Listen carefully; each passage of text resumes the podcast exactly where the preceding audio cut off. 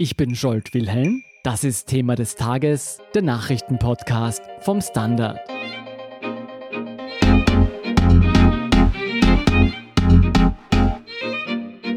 Vor einer Woche sah das Leben noch ganz anders aus. Seit Montag ist das Corona-Gesetz in Kraft. Für ganz Österreich wurde eine Ausgangsbeschränkung ausgerufen. Für Ausnahmen das Haus zu verlassen, soll es nur noch drei Gründe geben. Berufsarbeit, die sich nicht aufschieben lässt, dringend notwendige Besorgungen, beispielsweise für Lebensmittel oder Medikamente, und wenn man anderen Menschen helfen muss. Wer im dringenden Fall ins Freie möchte, der darf das ausschließlich allein machen oder mit den Personen, mit denen er in der Wohnung gemeinsam zusammenlebt. Öffentliche Orte wie Spielplätze und Schulen sind geschlossen, der Handel und die Gastronomie sind extrem eingeschränkt. Die Polizei führt Kontrollen durch, ob sich die Bürger an die Maßnahmen halten. Was diese massiven Einschnitte für uns bedeuten und wie das Leben in der Isolation weitergeht, dazu spreche ich in dieser ersten nicht ganz typischen Podcast-Folge unter extremen Umständen mit Chronikredakteurin und Chefin vom Dienst Irene Brickner vom Standard. Sie arbeitet, so wie ich, vorübergehend von zu Hause aus. Irene, wie geht's dir und wo befindest du dich gerade? Es geht mir einigermaßen gut und ich bin zu Hause im Homeoffice in einer Wohnung in einem Wiener Innenbezirk. Ist die Tatsache, dass unsere Freiheit jetzt massiv eingeschränkt wird, bereits voll bei dir angekommen? Ja, das kann man sagen. Mir ist, ich glaube, drei, vier Tage bevor jetzt diese Maßnahmen alle ausgerollt worden sind, klar geworden, dass es sich um eine ernste Situation handelt. Und ich versuche eigentlich jetzt schon seit einer Woche, mich sehr, sehr zurückzuhalten, was soziale Kontakte angeht. Ich meine, wir alle haben so eine Situation, glaube ich, noch nie erlebt. Und ich stelle mir das ein bisschen jetzt so vor, dass es ähnlich ist, wenn auch natürlich nicht vergleichbar, aber vielleicht ist es ähnlich mit Situationen von einem Bürgerkrieg in einer Zeit, wo halt draußen nicht die ganze Zeit geschossen wird, aber wo halt man sich fürchtet, dass man doch hinausgehen könnte, weil es doch gefährlich sein könnte. Also dieses darauf angewiesen zu sein, dass man seine eigenen vier Wände hat und die Gefahr von draußen und damit einhergehend diese totale Einschränkung der Möglichkeiten, sich zu bewegen, etwas zu tun, sind meiner Ansicht nach sehr, sehr beeindruckend. Du hast ja gesagt, die meisten Österreicher und Österreicherinnen haben das wahrscheinlich noch nie erlebt. Vielleicht nur die ganz Alten unter uns. Denkst du denn, dass, dass wir als freiheitsliebende Gesellschaft schaffen werden, in diesem Zustand zu leben? Ich fürchte, dass wir es jetzt gerade lernen. Ich hoffe, dass es nicht allzu lange anhält, aber ich glaube, dass es schon für sehr viele Menschen eine sehr eindrückliche Geschichte sein wird, an die sie sich zurückerinnern werden. Nachdem es jetzt die klaren Anweisungen gibt, zu Hause zu bleiben, sofern es irgendwie möglich ist, wie vereinst du Leben und Arbeit unter einem Hut? Wie machst du das? Ich versuche, die sozialen Kontakte so weit wie möglich einzuschränken, so wie es jetzt auch sozusagen angesagt ist und wie es auch gesetzlich und durch Verordnungen einfach zu Papier gebracht worden ist. Und habe mir angelesen, wo, dass man an einem durchschnittlichen Tag so zwischen 20 oder bis zu 200 enge Kontakte hat, wenn man so im Alltag lebt. Mhm. Und man sollte es reduzieren, wenn es geht, auf fünf. Hm. Und diese fünf habe ich einigermaßen im Kopf. Es geht natürlich nicht wirklich, wenn man allein schon mit zwei Personen in einem eigenen Haushalt wohnt, aber die sind ja vielleicht auch ein wenig ausgenommen. Und ja, ich äh, versuche mir halt immer noch dieses Fenster offen zu lassen, weil es ja geheißen hat, man kann doch spazieren gehen oder vielleicht sogar dann einmal hinausgehen, rennen. Also diese Möglichkeit versuche ich mir immer wieder klar zu machen, weil das so eine Art Ausweg ist, wenn man es dann den eigenen vier Wänden vielleicht wirklich nur noch sehr schwer aushalten kann. Zumal das Wetter jetzt so schön ist. Ja, du sprichst es an, das Wetter ist schön, man möchte am liebsten rausgehen.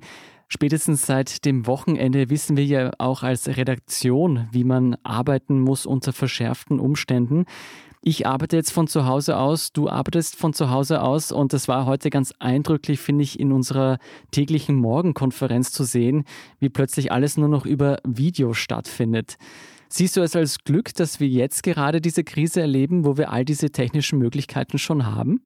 Ich hätte mir gewünscht, dass man all diese technischen Möglichkeiten ausgerollt hätte in einer Zeit, wo es nicht ums Coronavirus gegangen wäre.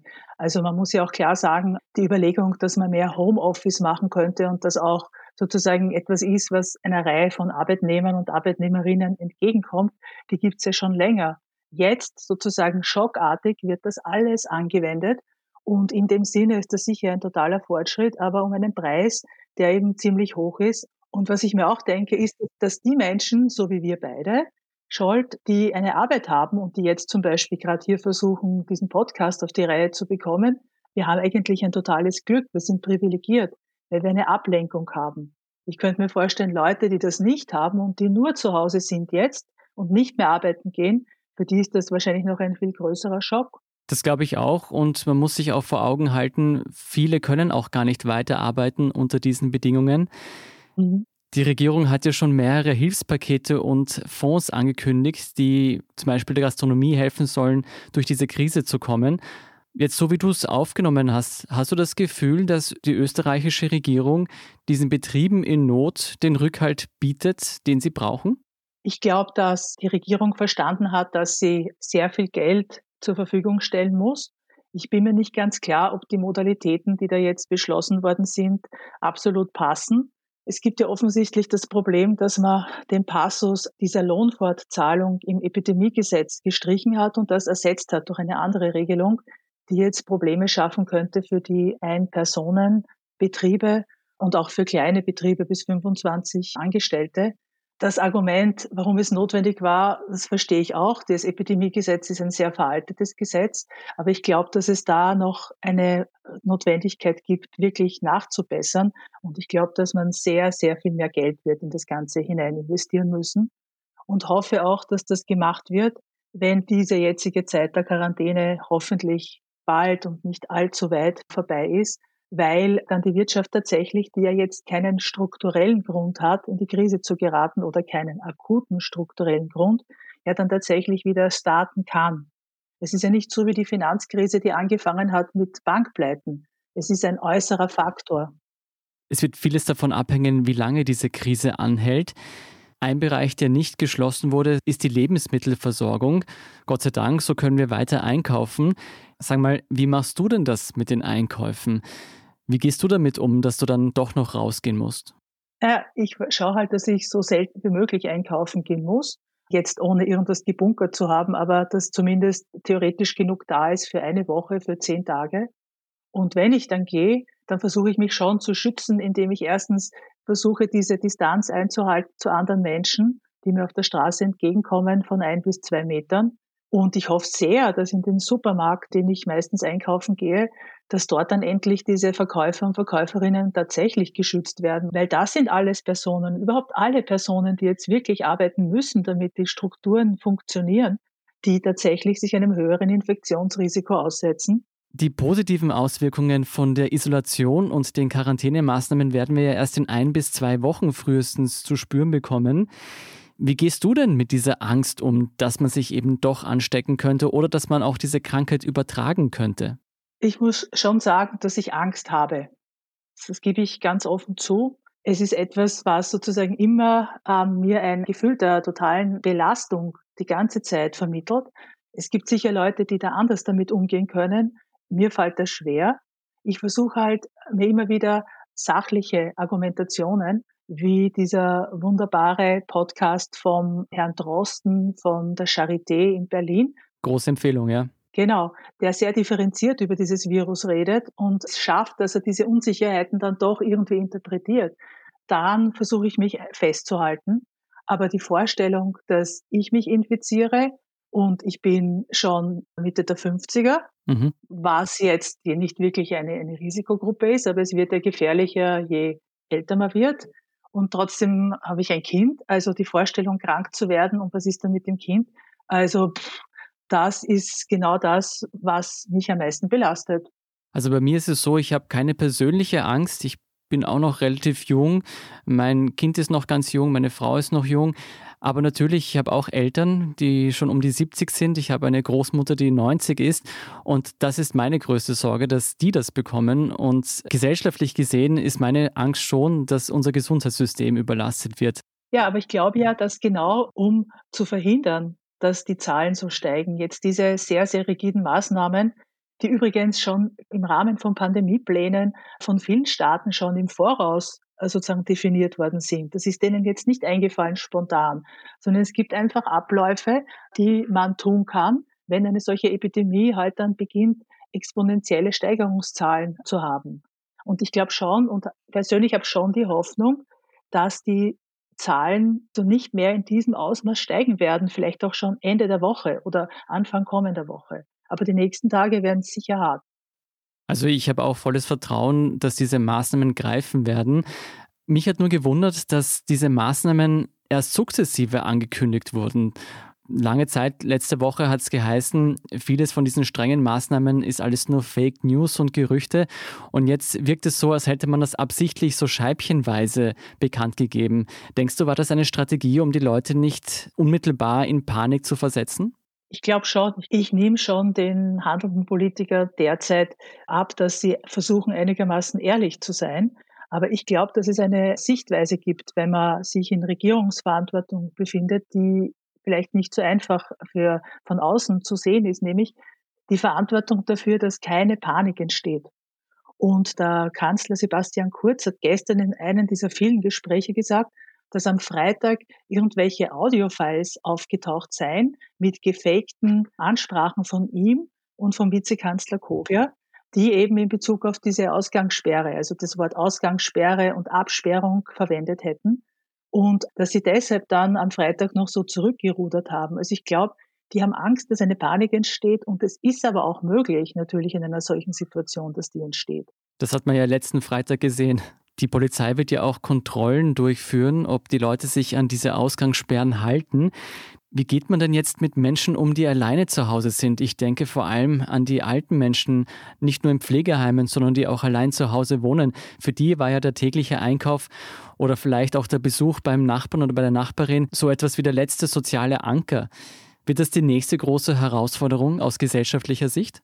Auf alle Fälle. Und ich glaube auch, weil ich in den letzten Tagen mit mehreren Personen, die über die 70 oder sogar einer Bekannten, die 95 Jahre alt ist und allein lebt und an sich sehr recht fit ist, zu tun gehabt hatte am Telefon, die 95-jährige Dame lässt sich nicht davon abhalten, oder bis gestern zumindest, dieses einmal am Tag einkaufen zu gehen, weil das eben, wie du eh sagst, Scholt der Moment ist, wo sie rausgehen kann und eben auch merkt, dass sie noch einigermaßen aktiv ist und so weiter. Und wie ich ihr das erzählt habe, sie wusste das noch nicht. Also war vor ein paar Tagen, dass da jetzt solche Ausgangsrestriktionen sind, hat sie reagiert mit, das ist der autoritäre Staat. Mhm. Das ist wie in den 30er Jahren. Ich glaube auch, dass bei sehr alten Menschen diese Erinnerungen hochkommen und dass sie schwer zu überzeugen sind, dass es das nicht ist. Und ich glaube auch, dass was noch dazu kommt, ist, dass es natürlich eine totale, jetzt psychoanalytisch gesagt, narzisstische Kränkung ist, nur weil man alt ist, als absolut hilfsbedürftig und gefährdet bezeichnet zu werden. Der Prozess des Älterwerdens ist ja auch einer, wo man immer mit sich selber sich überlegen muss, wie viel kann ich noch leisten, was kann ich nicht mehr leisten. Und die meisten Menschen, die einigermaßen gesund alt werden, sind stolz darauf, dass sie das geschafft haben. Jetzt wird ihnen gesagt, über 65, bleib zu Hause, lass dir einkaufen, wir müssen jetzt auf dich aufpassen. Ich glaube, da ist sehr viel Kränkungspotenzial drinnen, obwohl es als Schutz gemeint ist. Und man kann nur appellieren, das auch als Schutz zu verstehen, also dass die, die betroffenen Personen das wirklich als Schutz verstehen. Und einsame Menschen sind ja nicht nur die alten Menschen, es gibt ja auch sehr viele alleinstehende junge Menschen, für die das sicher auch ein Problem ist. Also ich glaube, dass man da sicher einiges an psychischen Belastungen erleben wird. Ich habe jetzt auch immer wieder vernommen aus den Kommentaren und auf Social Media, dass eine Angst besteht, dass diese Maßnahmen, die jetzt eingesetzt werden, auch dazu führen könnten, dass unsere Gesellschaft strenger wird und generell restriktiver wird. Teilst du diese Sorge, dass viele dieser Maßnahmen, dieser autoritären Maßnahmen längerfristig Einfluss haben könnten, wie Österreich sich politisch gestaltet? Wie ich gehört habe, dass das mit diesen Ausgangsbeschränkungen ernst wird, habe ich als erstes einmal totale Bedenken entwickelt, weil ich mir gedacht habe, das ist so ein absoluter Schritt der Einschränkung der grundlegenden Rechte auf persönliche Freiheit, dass mir ganz schwindlig geworden ist. Wir werden, finde ich, alle sehr darauf aufpassen müssen, dass diese Maßnahmen, sobald es nur irgendwie möglich ist, aufgehoben werden. Und zwar auch so, dass sie in den Gesetzen der Republik nicht wirklich eine Spur hinterlassen irgendwie, die dann doch vielleicht noch da ist und man kann es vielleicht doch noch anwenden und so weiter. Ich erinnere daran, dass wir ein, jetzt zwei Jahre der Diskussion über die Präventivhaft hinter uns haben, wo ja auch immer an dem Recht der persönlichen Freiheit irgendwie geknabbert worden ist und man überlegt hat, muss man das wirklich so massiv, wie es in der österreichischen Verfassung steht, aufrechterhalten? Vielleicht brauchen wir doch mehr Einschränkungen. Also diese Überlegungen gibt es sicher. Aber ich habe jetzt schon das Stichwort gesagt, Verfassung und der zuständige Gerichtshof. Solange wir in Österreich einen Verfassungsgerichtshof haben, wird der, sobald diese Maßnahmen aus solchen politischen Gründen nicht mehr nötig sind, und derzeit sind sie meiner Ansicht nach nötig, werden sie diese Maßnahmen überprüfen. Daran wird sich, hoffe ich nicht, dann erst entscheiden. Ich hoffe, dass die Regierung das von alleine tut. Aber wir haben diese Kontrollinstanz und die könnte sich meines Erachtens vielleicht auch noch sehr wichtig entpuppen. Ich höre jedenfalls heraus, du bist nach wie vor positiv gestimmt, dass wir diese Krise bewältigen.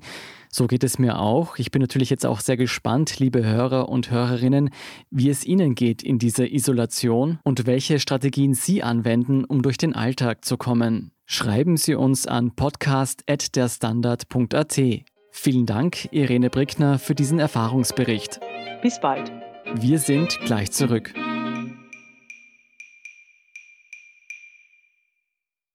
Guten Tag, mein Name ist Oskar Bronner. Was man täglich macht, macht man irgendwann automatisch. Es wird zu einer Haltung. Sie können zum Beispiel üben, zu stehen. Zu Ihrer Meinung, zu sich selbst, für eine Sache. Wir machen das seit 1988 und es funktioniert. Der Standard, der Haltung gewidmet. Und hier sind noch weitere Updates zur Coronavirus-Krise. Erstens, mehr als 1000 Menschen haben sich in Österreich bereits mit dem Coronavirus infiziert. Besonders hart getroffen hat es Tirol. Landeshauptmann Günther Platte hat am Montag ein 400 Millionen Euro schweres Maßnahmenpaket für die Wirtschaft angekündigt.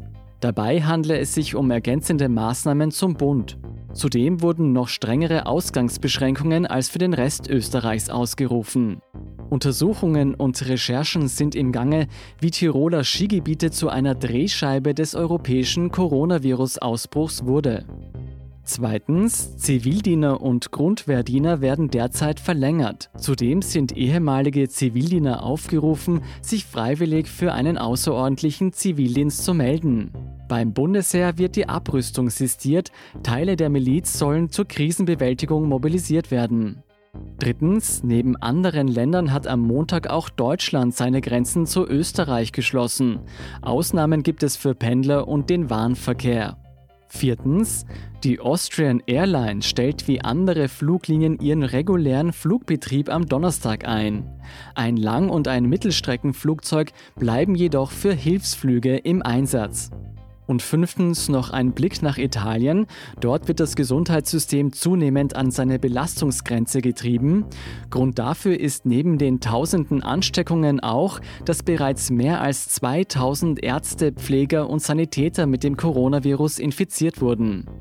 Die aktuellsten Informationen dazu und auch zum restlichen Weltgeschehen liefert Ihnen wie immer der Standard.at. Um keine Folge von Thema des Tages zu verpassen, abonnieren Sie uns bei Apple Podcasts oder Spotify.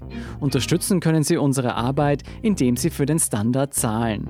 Und Sie helfen uns auch mit einer 5-Sterne-Bewertung beim Podcast-Dienst Ihrer Wahl. Ich bin Scholt Wilhelm, Baba und bis zum nächsten Mal.